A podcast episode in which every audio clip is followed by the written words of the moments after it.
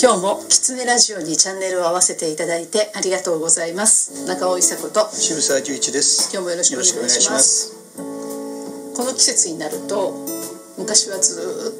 っと毎年コンサートしてたんです。なるほど、うん、なので8月から9月の頭ぐらいまでの間で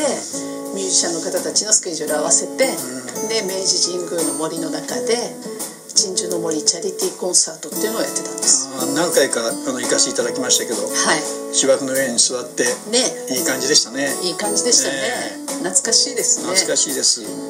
ちょうど2000年記念で、うん、あの明治の森ができて80周年だったんですよ。そうでしたね。今はもう100年経ちましたけどね、うん、で80周年を機にシンポジウムとか代々木の森フォーラムとかいろんなものをあの開催されたんですけど、うん、その中の一環としてあそこのその人工の森をお手本とした100年後に向けた森づくりをするためのチャリティーコンサートしましょうって言って初めてやったのが2000年なんですもうやっぱりあの森づくりに関わってるものとしてはね、うん、明治の森ってやっぱり一つの憧れっていうか、はい、まああんな成功事例はないなと思うんですよ。ないですよね。明治神宮のあの森を作るために、横に神宮外苑を作って、はい、そして神宮外苑で稼いだお金で、うん、明治神宮の森をメンテナンスするって、うん、で一方その森づくりは100年の設計図を書いて、うん、そしてその100年後に立派な森になるように、かといってその明治天皇を祀るわけだから、はい。えー、すぐある程度森の感じは持たなきゃいけない、だけど100年後に完成形が来るように。もう本当に森づくりから資金集めから、事業計画からあんな緻密に作られてなおかつ100年後をちゃんと計算して、その通りになったっていうのは、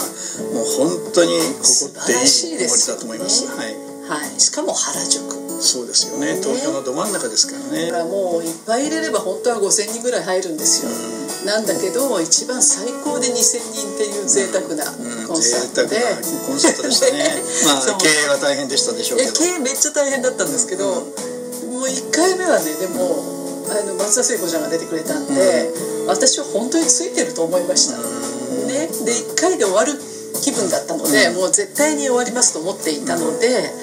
まあその後のことは一切考えてませんでした、うん、だけど一通のお手紙がですね、うん、あの親子で見に来てたんですよ、うん、で息子さんは難病で、もう余命がわずかだと、だけど松田聖子さんが大好きで車椅子で来たんですよ。それ終わってからお手紙頂いてで本当にこんな素敵な空間で聖子さんが見れて聖子さんの音楽聴けて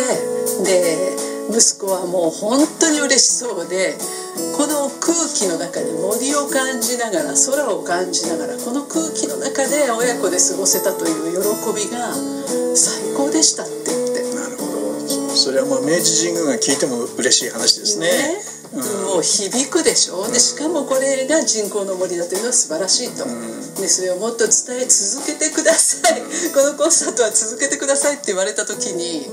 ちょっと心が動いちゃったんですよね。それはもう本当に良かったですね、続けて。そうなんです。で2回目です。もうそしたらばちゃんと NPO を作りましょうって言って珍獣ができたんですね。その時に私やっぱり1回目は花火あげましたけど2回目以降は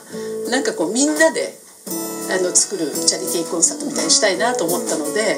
いろんなその環境関係の団体さんとかいろんな方に声をかけて一緒にやりませんかと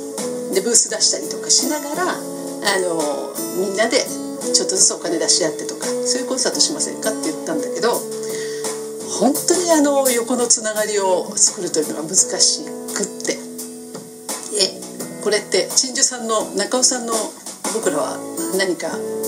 従うということですか？みたいな っていう話になって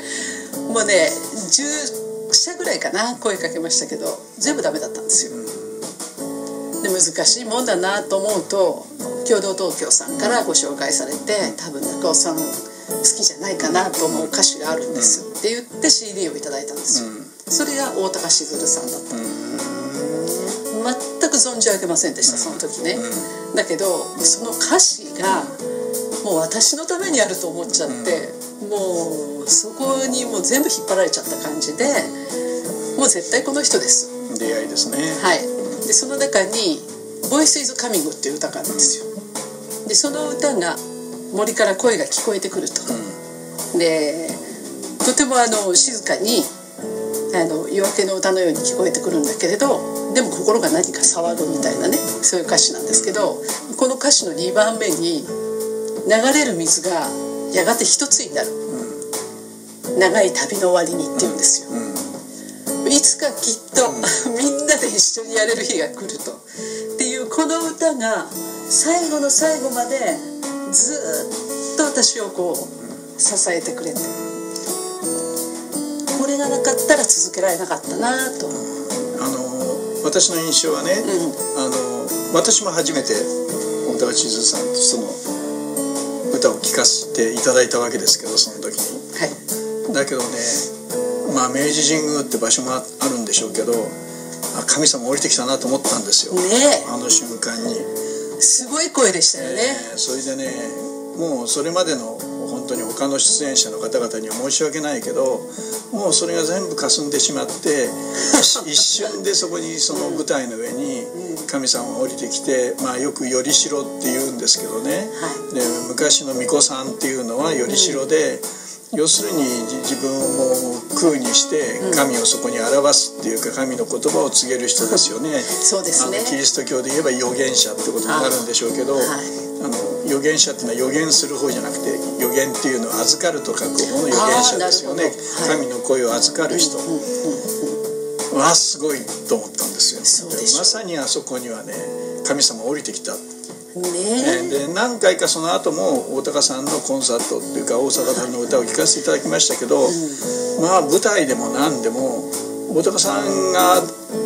ツボにはまるとっていうかな、ね、その空気を変えてくれるんですそう、ね、その瞬間にね、うん、ガラッとその格調高くなるんですよ、ね、格調高くなるって言ったら安っぽい言葉ですかね。はい、あの本当にね、はい、神様がそこにいるなって思えるぐらいリアリティがものすごい出てくる歌でした、ね、それでね、もうそれでハマっちゃって、うん、それであの比叡神社で、神話の舞台を「イニシエナイト」というのをやるんですけど、それから2年後3年後かな、その最初の舞台もスサノオをやったんですけど、大高さんに出ていただいたんです、でうちのメンバーは素人です、うん。あのまあプロを目指す素人ですけどね、で確かにうちの作品はいいものができたと思いましたけれど、やっぱりそのね大高さんのオープニングの声がどうしても欲しいと思ってお願いしてそしたらねその初日が大雨なんですよ。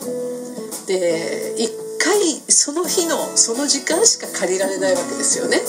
で比叡神社はあの中秋の名月なのでお月見の夜の舞台なんでもう大雨はないわけですよ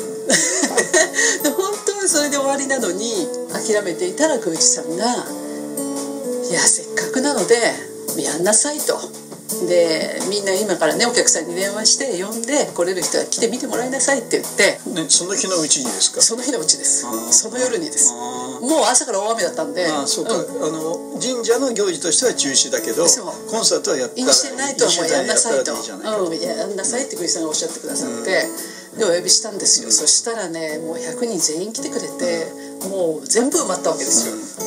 でその拝殿でやったので後ろの扉を全部開けて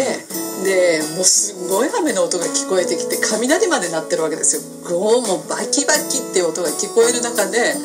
大高さんの声なのね。もうね笑っちゃうぐらいマッチしてるんですよ、ね、なんか一回あのそれは明治神宮のコンサートだったか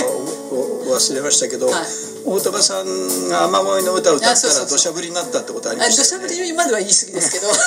それ明治神宮のコンサート2回目の時でしたけど、もうそれぐらいねあの呼んじゃうんですよね。そうあの比叡神社は大高さんの最初に声で、うん、そこに神様が降りてきちゃったもんだから、はい、そのある意味では今素人さんではね、まあ、セミプロの人たちの集まりが、急にねすごいプロの集まりの、ね、演劇になっちゃったんですよね。急激にね、うん、スサノオになりました。本当そうでしたね。ね、うん、だからなんか歌ってすごいなっていうかね、うん、その魂の呼ぶ声というんでしょうかね、それがもう素晴らしいと思ってだから鎮守はもう大高さんなしでは語れないなという、うん、そういうイベントを 20年近く、うん。まあ、よりしろに使っちゃっちゃ申し訳ないんだけど、はい、あのやっぱりその祭りにしても何にしても、あの神がいるっていうのが前提ですよね。で神っていうのは自分の感じるんだけど、う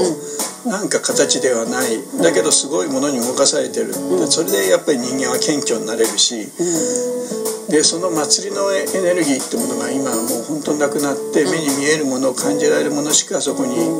ある意味ではととっても有物論的な世の中になってきてしまったんで、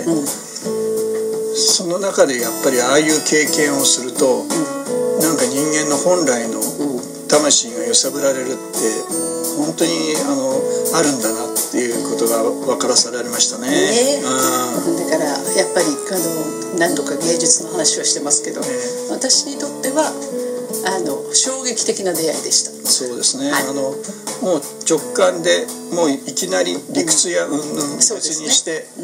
魂を握って揺すぶられるという感じね。そうですね、えー、でそれが多分人間らしい本来の感覚なんだろうなってことを目を覚まさせてもらえるっていうのかな、そうね、その感覚がもう忘れられないぐらいいい,、ですね。ね。えー、というわけでまあ8月から9月は必ず思い出すので、はい、ちょっと今日は懐かしいコンサートの話をさせていただきました。今日もキツネラジオを聞いていただいてありがとうございました。キツネラジオは毎週月曜日に更新の予定です。来週もまたチャンネル登録をして聞いていただけると嬉しいです。それではまた。